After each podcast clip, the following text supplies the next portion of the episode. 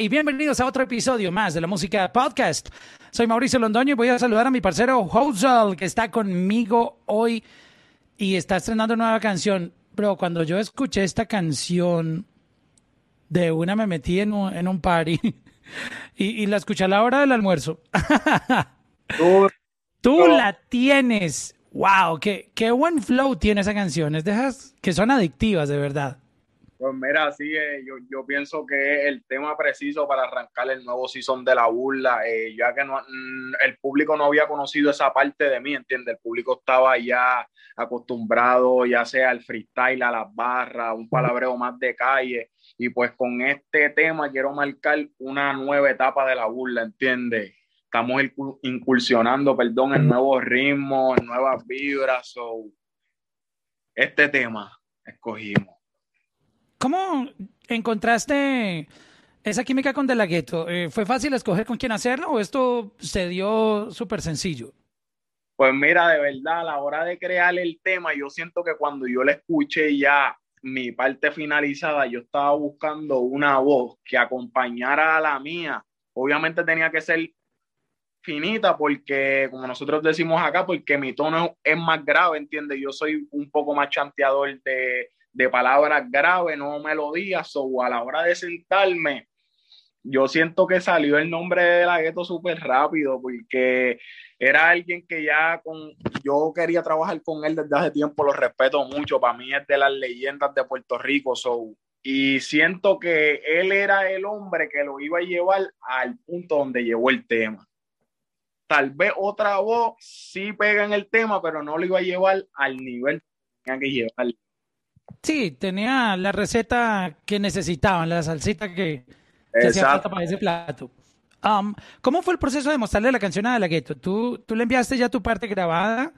¿Le enviaste solo el beat sin que él escuchara lo que tú tenías uh, en tu mente, en la parte creativa? ¿Cómo se dio? Eh? Pues mira, yo monté... Porque todo es una historia.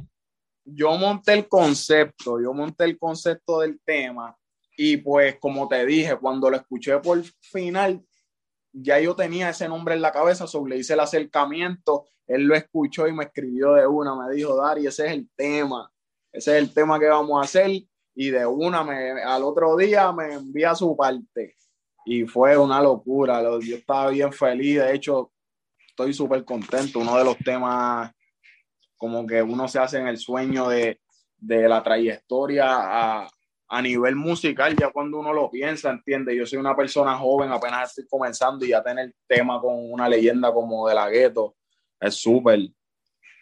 ¿Consideras que es un es tu mejor featuring o, en, esa lista de, de, colaboraciones? Obviamente cada canción tiene, tiene un encanto y es un como un hijo, pero siempre hay canciones que, que uno les tiene un, un cariño muy especial. Eh, Era yo te ¿Cómo quedó? Yo te podría decir que el tema de De La Ghetto es súper especial para mí porque es un tema, como te dije al principio, que marca una diferencia y aparte es con un grande, so sí te diría que es de los featuring más importantes en mi carrera hasta ahora. No, y, y los dos, la verdad, la rompieron durísimo. Eh, Gracias, brother. No, no, es fácil encontrar este flow a veces en una canción que uno diga, wow, porque cuando la escuchas sientes, sientes que hay una propuesta, sientes que, que es un, una corriente distinta, ¿no? Exactamente, ese, ese, esa era la meta, estoy súper contento. Oye, ¿quién hizo ese beat? Háblame del talento que hay detrás de, esa pista. Pues mira, ese beat lo hicieron mis productores, eh, trabajo con López y Osai, so ellos montamos una maqueta, ellos montaron el beat, se pusieron para eso y el proyecto final, ya tú sabes, so, donde quiera que estén los muchachos, un chorado para los muchachos, los quiero mucho son las personas que, como nosotros decimos acá, trabajan con uno a diario para que las cosas sucedan. Hay que darle su crédito, porque la verdad que el beat también es parte vital en, una canción. Muchas veces siempre se le atribuye al artista, sí, le metió durísimo, rapeó bien, ah. metió buen chanteo, pero, pero tú sabes que el, beat también tiene su, su parte importante y, creo que le encontraron una sazón también deliciosa a ese, a ese beat si supiera que los otros días estábamos hablando de eso, yo estaba hablando de eso mismo. Eh, eh, son pocas las personas que le dan el mérito a las personas que están detrás de, una pieza musical y a veces esas personas son las que le dan el toque mágico al tema. tal vez el tema sin esa pista no hubiese sido nada. yo siempre soy de las personas que le da el mérito a las personas que están detrás. Es súper importante. Y que nunca, no se pierde nada. O sea, eh, siempre los, los productores. Es un tiempo invertido de ellos, un sacrificio. Claro. Igual que uno. Es una, es una voz más, un sonido más en la canción. Y, y siempre, siempre han estado, tú sabes, obvio, hay casos diferentes, Looney Tunes, T. Nelson, Tiny, Sky, eh, que se salen como de lo convencional y, adquieren su popularidad, pero, pero les tocó en un mundo donde el producer como que, ok, sí, eh, o sea, como que figura el artista, pero... Ajá, ni el compositor ni el producer. Y creo que en, en una canción, obviamente el artista tiene una parte muy importante porque al fin y al cabo es, es el proyecto, la imagen, es, es todo el producto, el resultado final, pero en esa creación hay aportes muy importantes, como en el fútbol, por ejemplo, o el baloncesto. Eh, un, solo jugador no, no puede jugar el partido, tiene que ser un, equipo, ¿no? Así es, y a veces el mismo, el más flojo del equipo, es el que termina siendo el punto de, ganar, como uno dice. Exacto. Nunca se sabe quién la va a romper. Cada, canción es como un partido. Tú sabes, como un juego. So, puede que en, una canción que hicieron, el artista dio todo y se lleva casi todo el, 90% de los créditos, pero en, la siguiente, en el siguiente partido, en la siguiente canción, en el siguiente juego, la persona que menos tú pensabas te dio la idea que puso esa canción a otro nivel. Súper, 100% correcto, claro que sí. Es lo bonito de la música, que tú nunca sabes. Cuando tú dices, voy a sacar un palazo, nunca sacas un palo.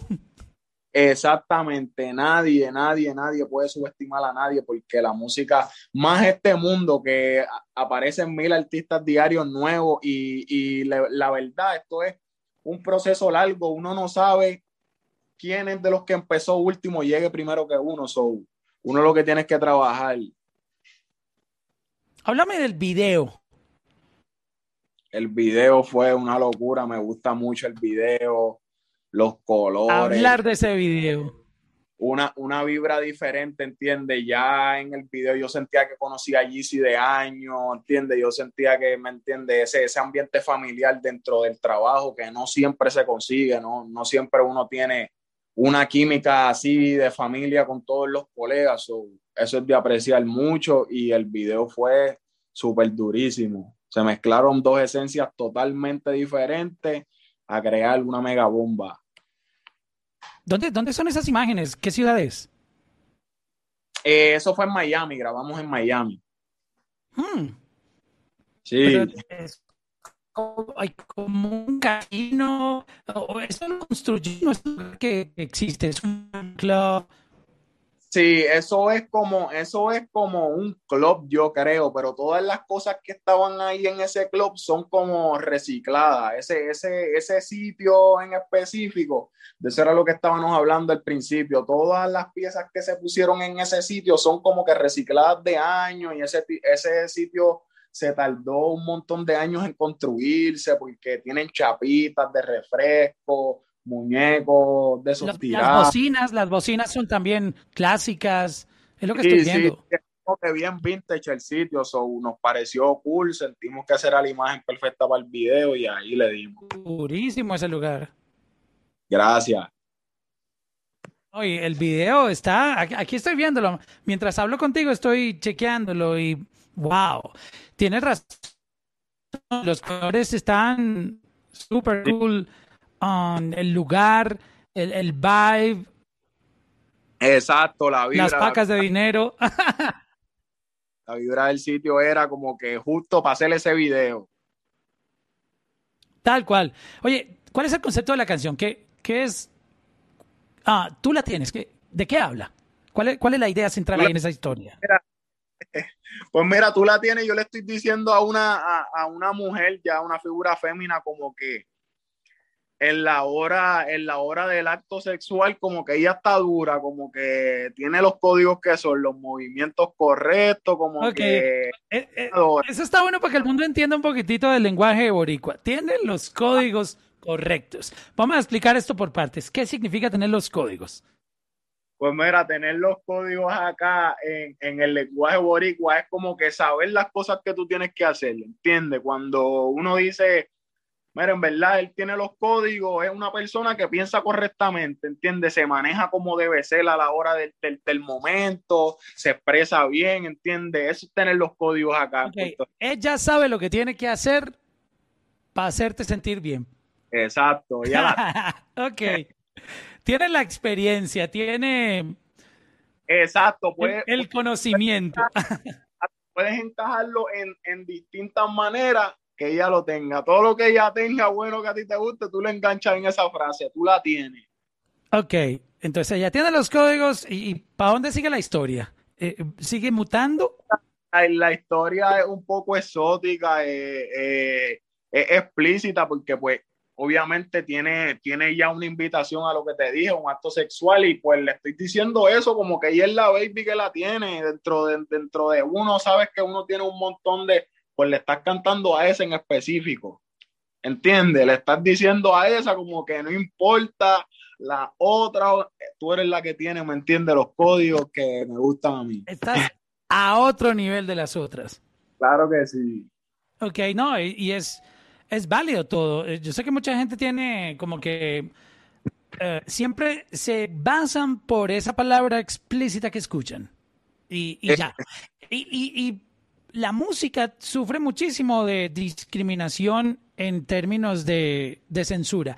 Porque mira, métete a Netflix. Y no quiero, y, no estoy hablando de Netflix como tal. Uso Netflix como ejemplo, HBO, eh, métete a Hulu, a donde quieras. Las películas que tú vas a encontrar ahí pasan atrocidades, violan mujeres, matan personas, degollan eh, niños, gatos, perros. Nadie dice nada. ¡Wow! ¡Qué película! Estuvo durísima. Eh, me encantó la acción. Pero alguien saca en una película diciendo, ¿te acuerdas de Maluma? Que la primera se desespera, no sé qué. Lo querían matar. Solo, en la música también puede haber ficción. Tú también puedes contar historias pero no lo perdonan. Claro. siempre está, siempre está ese margen contra el urbano, como que todo lo que nosotros, todo el mundo puede decirlo y hacer lo que quieran, pero cuando lo decimos nosotros, pues ya nosotros somos los más que influimos, ya nosotros somos los que dañamos la juventud, ya nosotros, y no necesariamente, porque es como tú dices, nosotros no siempre cantamos de lo que nosotros vivimos o no necesariamente de lo que nosotros apoyamos moralmente, ¿entiendes? Nosotros hacemos historia con lo que nosotros escuchamos, con lo que nos cuentan. Además, nosotros les cantamos a un público que muchas de esas veces el público es quien, quien como que le abre la mente a uno de las historias que te cuentan. En mi DM llegan un montón de historias de sitios diferentes, Chile, México, de todo. Bro, haz una historia de esto, me está pasando esto. So, de ahí nosotros cogemos y creamos. No necesariamente tiene que ser de, de nuestros ideales. Tal cual. Y la música cuenta historias, al igual que las películas, que las series. Son historias. Claro, sí. Lo que pasa es que, como tú dices, nosotros tal vez, porque lo decimos directo, como pasa en las películas, pero lo decimos aquí, entiende, ya cambia. Tal vez las personas, pues, son un poco más sensitivas al oír que al ver. No sé, pero. Puede ser, está interesante eso. Puede que la sensibilidad al oído genere más eh, claro. E, esa reacción que, que inclusive viendo, viendo en la película. Claro, porque incluso hay películas que promueven la prostitución y entonces cuando tú ves que uno habla acá entre el círculo prostituta, ay, esa palabra se escucha tan fea, que si, pero si la ves en, las películas, ¿entiendes? ¿Por qué allí no te quejas y te quejas acá? Sí, todo el mundo ve la casa de papel y es, wow, no, oh my God. Eh, Tokio y no sé quién, y, Bogotá, y, todo el mundo rompiéndola. Y, y tú ves la, la, serie, y esa serie no es familiar, esa serie tiene escenas pesadas, y, y todo el mundo aclama la serie, y está bien. Pero cuando un reggaetonero saca una canción hablando eh, de un tema específico, sobre todo cuando hablan de sexo, de cualquier temática, los quieren matar que por, porque están esperando que a través de la música eduques a los hijos de, los demás. No entiendo ah, qué, esperan. No, porque para eso está un mundo. Si tú quieres que tu hijo, yo entiendo perfectamente todas las posiciones. Yo sé que hay padres que tal vez no les gusta que sus hijos escuchen eso. Pues está bien, esa es tu crianza. Tú los quitas de este mundo. Nosotros no tenemos que quitarnos del mundo porque hay gente que le gusta nuestro mundo, ¿entiendes? Hay gente que nosotros, para, para ellos somos entretenimiento. yo pienso que no debe haber ese margen. Debe haber educación más que, más que crítica. Y es bueno que no le bajen a como quieran exponer el arte. Eh, eh, no se puede dejar influenciar que ahora nadie pueda grabar una letra explícita por el simple hecho de, que va a ser juzgado. Y me ah, gusta que tú, que tú, si quisiste hacer esa canción enfocado en ese tema específico de, de una relación sexual, es válido porque eso es parte de nuestra vivencia también. Claro que sí, y, lo vemos en todos lados, ¿entiendes? Todas las personas ya, ya llega un momento donde tienen que vivirlo, ¿entiendes? Cada cual elige cómo lo vive, si lo, si, si lo haces correctamente, si esperas a casarte, si no, si esto, cada cual, cada cual vive la historia que quiere, ¿entiendes? So, cada artista narra la historia que le parezca. El asunto es cuando ya quieren ponerle estas canciones a un, a un niño de 7, 8 años.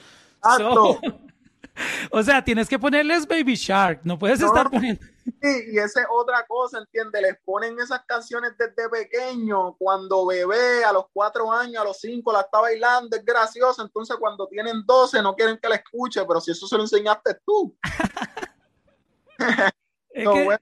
bien, bien contradictorio, por eso es que uno tiene que hacer lo que a uno le parezca. No, y, al fin y al cabo lo, lo, que ustedes buscan es entretener y, hacernos, hacernos sentir buena, buena vibra. Y esta canción tiene eso. O sea, yo, yo, yo, insisto que pocas canciones logran a uno ponerlo en ese vibe que uno dice, wow, ah. qué, qué cool suena esto. Y, y esta canción lo tiene. Tú la tienes, como dice la canción.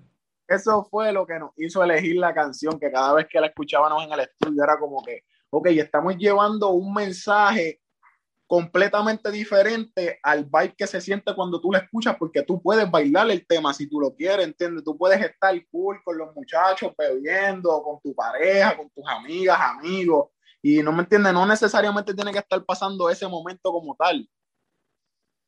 Sí, y de, verdad que tiene, tiene los ingredientes necesarios. ¿cómo, ¿Cómo tú ves?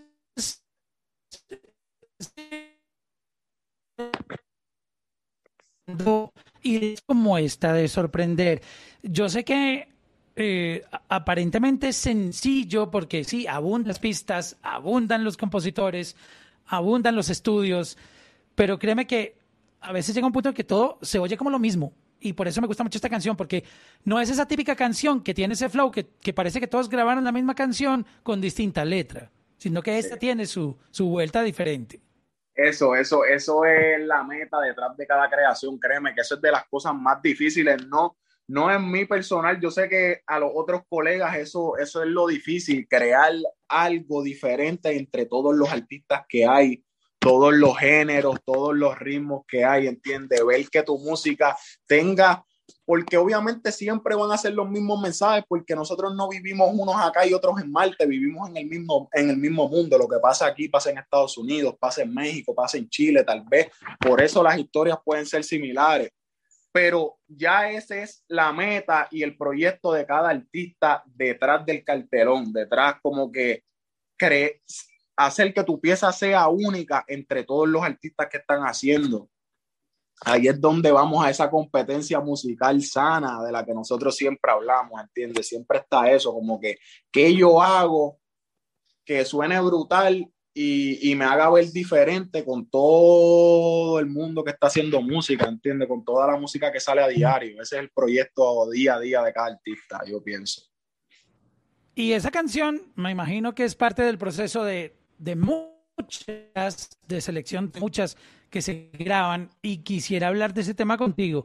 ¿Cuál podría ser la solución que tú, si tú tuvieras en este momento la presidencia, digamos que existe una presidencia del Sindicato Global de Artistas Latinos y, se van a tomar decisiones, como por ejemplo, ¿qué hacer con todas las canciones que nunca salen? Porque eso es un tema muy interesante. Pues mira. Los artistas sacan por poner un ejemplo, 100 canciones en su carrera, o por poner un número, pero de esas 100 grabaron 1000 y 900 se quedaron guardadas en un disco duro.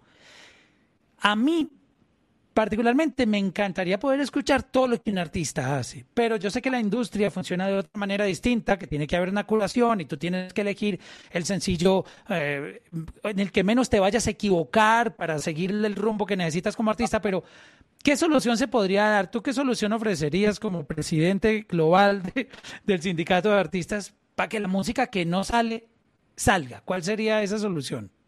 Pues mira, eh, es súper brutal esa, esa pregunta porque yo sé que muchos colegas, aparte de mí, quisieran sacar toda la música que a veces se queda guardada, como tú dijiste, todo, todo funciona de, con un orden ya estipulado, pero yo pienso que si hubiera la oportunidad de soltar toda la música que hay, se formaría otro género. Porque yo pienso que hay canciones que uno crea en ciertos moods, en ciertas vibras que uno después las escucha y uno dice, ya entre la canción es tan y tan diferente que yo no sé si la gente eh, eh, como que cache ese flow, ¿entiendes? No sé si la gente... Mira, ¿tú crees que vamos a llegar al momento en que un artista pueda tener dos y tres identidades? O sea, que tú seas Hustle y tengas otro artista que se llame W o yo qué sé, cualquier nombre. O sea, este mundo está tan loco que uno ya no sabe qué pase. ¿Entiendes? Hay que estar ready por si pasa, tú tener tus tres identidades y romper y seguir trabajando. Pero de verdad, yo no sé si decirte que no o si decirte que sí, porque ya el mundo, bro, está corriendo de una forma que solamente el mundo sabe qué va a pasar. Yo sí creo que en algún momento, y aquí conspirando un poco contigo, yo, mira, con la música siempre uno piensa que hemos llegado al, al tope. Eh, yo me imagino que tú escuchaste hablar de cuando la música salía en, en, en, vinilos, luego pasó a CDs y casetes, y luego los casetes llegan el mini disco y el DAT, y luego aparece el MP3. Y uno, y uno decía, después del MP3, o sea, ya llegamos al, al tope, o sea, ¿qué puede salir después del MP3? Y resulta que llega el streaming. Y llega el streaming y sí, hemos pasado muchos años con YouTube, Spotify, Apple Music, la música, Deezer, etc. Pero ahora llega el NFT y el NFT empieza a mostrar otro rumbo de la industria. Obvio, eso no va a pasar ya, pero, pero ya están rotando. Entonces siempre pensamos que llegamos al pico y resulta que, que siempre hay algo más. Yo creería que en un futuro un artista podría tener bajo diferentes nombres donde lance música de acuerdo a esa identidad que tiene cada artista que creó para poder sacar música. Claro, yo pienso que puede pasar cualquier cosa. Siempre como tú dices, eh, el público ha, ha, estado acostumbrado a siempre innovar, siempre innovar, ya sea en la música, también en los celulares. Antes nadie se pensaba que tú ibas a tocar una pantalla y la pantalla iba a accionar con tu tacto. Eran teléfonos por botones, por otras cosas diferentes. son yo pienso, yo, yo sí creo en la innovación y, y soy de las personas como que no se cierra. Eh, ya si llega el punto donde tengamos que ser cuatro artistas en uno, vamos a ser cinco artistas en uno si hay que serlo, ¿entiendes? Yo pienso que para eso es la evolución, la ciencia, para seguir como que adelantando. Sí, y está interesante porque como lo, lo, comenté hace un momentito, uno siempre piensa que ya, no, después de esto no creo que venga nada. Y sí, imagínate, imagínate la persona que creó el primer carro, cómo, sube, cómo, cómo se sintió cuando, entre yo creé una máquina que, que ya no tengo que caminar. Después de esto no va a venir más nada. Y mira todos los carros, todos los modelos. ya estamos hablando de, de carros voladores, estamos hablando ya de carros voladores. Sí, yo creo en todo eso. Yo siento que el mundo puede innovar por ir para abajo. Cada vez los bebés son más inteligentes. Antes los bebés no sabían bregar con teléfonos. Ahora los bebés tú los ves a ver si tienen el teléfono de la mamá viendo Baby Shark en YouTube y ellos mismos lo ponen y lo cambian. Eso antes no se veía, ¿entiendes? Sí, bro, no te imaginas mi niñez cómo fue. O sea, yo, yo me comparo con los chamaquitos de hoy día y digo, yo sí era el propio tonto, el propio bobo. Porque no sabía hacer nada. Bueno, tampoco teníamos las herramientas en, mi caso. Eso es lo que pasa, que todo ha evolucionado, los tiempos son diferentes, ya antes tus mismos gustos ya no son los de los niños de ahora, tal vez antes tú pedías una bicicleta o una, una, una, bola para jugar en el parque. Ya los nenes lo que piden es teléfono, tablet, eh, motora, ¿entiendes? Otro, ya la mentalidad de la gente va cambiando con el tiempo, so, puede pasar cualquier cosa dentro del género, dentro de el internet, dentro de las plataformas, todo. Sí. Oye, ¿cómo, cómo estás tú con el tema de, redes sociales? A los artistas se les hace un poco complejo eh, tratar de crear música porque eso consume mucho tiempo, la parte creativa los drena completamente. Y, pero también está el asunto que hay que estar presente en las redes. Ahora, Twitch, uh, TikTok, uh, Instagram, eh, Facebook, Twitter, uh, Thriller, YouTube, bro. O sea, ¿tú cómo manejas eso? Tú dices, no, yo no voy a meterme en esta y me voy a dedicar a Instagram o aquí o allá. ¿Cómo, cómo manejas? Porque la verdad que qué locura todo esto. Eh, si supieras que ese es mi desafío diario, yo aparte fuera de mi personaje, fuera de lo musical, fuera de mi vida musical, yo no soy una persona de las redes, ¿entiendes? Yo no soy persona de estar posteando, so, eso ha sido mi reto, como que, porque yo pues entiendo que el público quiere saber lo que uno está haciendo, que uno está trabajando, que uno de esto, y pues ese ha sido mi desafío, como que ir adaptándome a las redes, sí es bien difícil porque pues son muchas redes, como tú dices. A veces uno está en Instagram y pues se olvida uno de TikTok. Diantre, hace tiempo no subo en TikTok, hace tiempo no subo en Thriller, hace tiempo no subo en Facebook. Y pues yo pienso que ese es el diario en lo que uno trabaja, el desafío de uno como artista. Ya eso es el trabajo diario, ver, ver cómo uno evoluciona en las redes, cómo uno lleva el mensaje al público de, de otra cierta manera, porque acuérdate que dentro de llevar mensaje y tu diario está el diario de miles de artistas. ¿Entiendes? So, tú tienes que llevar un mensaje que la gente le guste, que la gente se identifique contigo, entiende, que la gente se sienta parte de ti, porque dentro de todo, e, ese es el punto. Eh, esto es una familia, entiende, con el público, cuando tú estás conectado con el público, tú sabes qué temas tú le vas a llevar. ¿Entiendes? Tú sabes yo siempre estoy en eso porque el público es mi guía, como quien dice. Qué bien, que, siempre tengas ese valor y ese respeto por el público. Mi parcero, me, me, encantaría seguir hablando contigo, pero hay que guardar tema para la próxima conversación. claro que sí, un placer igual, gracias por la oportunidad. No, gracias a ti siempre por estar aquí con nosotros y, y qué, qué palazo, qué palazo de canción, de verdad que sí. Gracias, gracias. Espero que el público se la disfrute, al igual que nosotros dos, que la escuchen, que la bailen, que la pongan en repeat, que la escuchen en todos lados. Que para eso se hizo el tema.